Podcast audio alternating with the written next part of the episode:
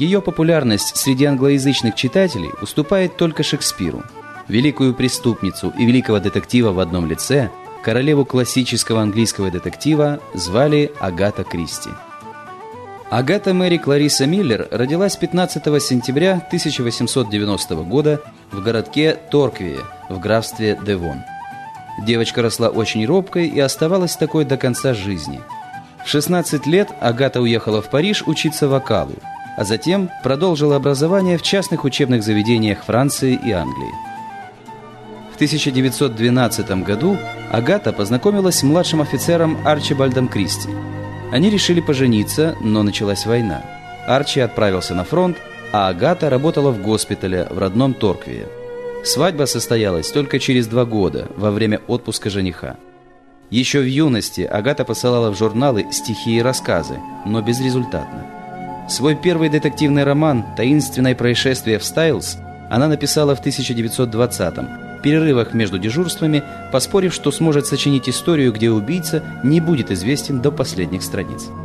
Так родился великий сыщик Эркюль Пуаро, самовлюбленный бельгиец, который постоянно нуждался в сырье для работы серых клеточек. Он стал главным действующим лицом еще 25 романов писательницы.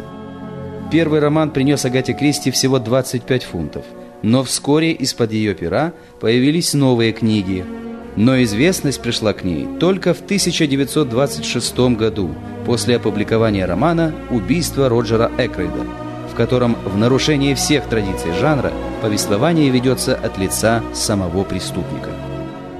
В 1930-м в романе «Убийство в доме викария» дебютировала мисс Марпл, о которой Кристи писала.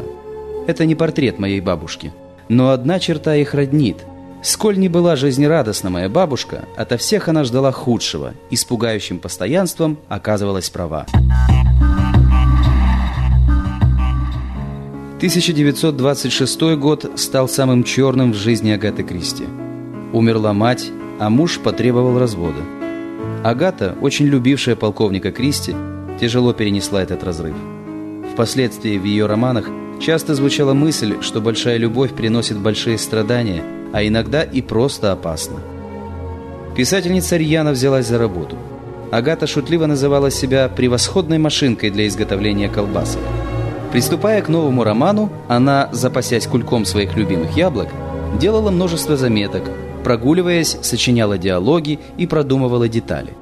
Свой давний медицинский опыт она неоднократно использовала в описании деталей убийств, отравлений и ранений – Книги Агаты Кристи покоряют читателей умело построенной интригой, когда подозрение падает чуть ли не на всех действующих лиц, а читатели принимают участие в расследовании. В 1930 году вторым мужем Агаты стал Макс Мелоуэн, известный археолог, который был старше ее на 14 лет. Брак оказался счастливым, а сюжеты, связанные с археологией, стали появляться во многих произведениях писательницы – Агата по нескольку месяцев в году проводила вместе с мужем на раскопках и писала о нем. Интерес мужа к древностям очень устраивает меня. Чем старше я становлюсь, тем больше он интересуется мною. В 1957-м на экраны вышел фильм по мотивам пьесы Агаты Кристи «Свидетель обвинения». С тех пор кинолентам, снятым по ее произведениям, сопутствовал неизменный успех. С 1958 года Агата Кристи была бессменным президентом английского детективного клуба, а в 1971-м королева Елизавета пожаловала ей дворянский титул. В последние годы жизни Агата работала над автобиографией.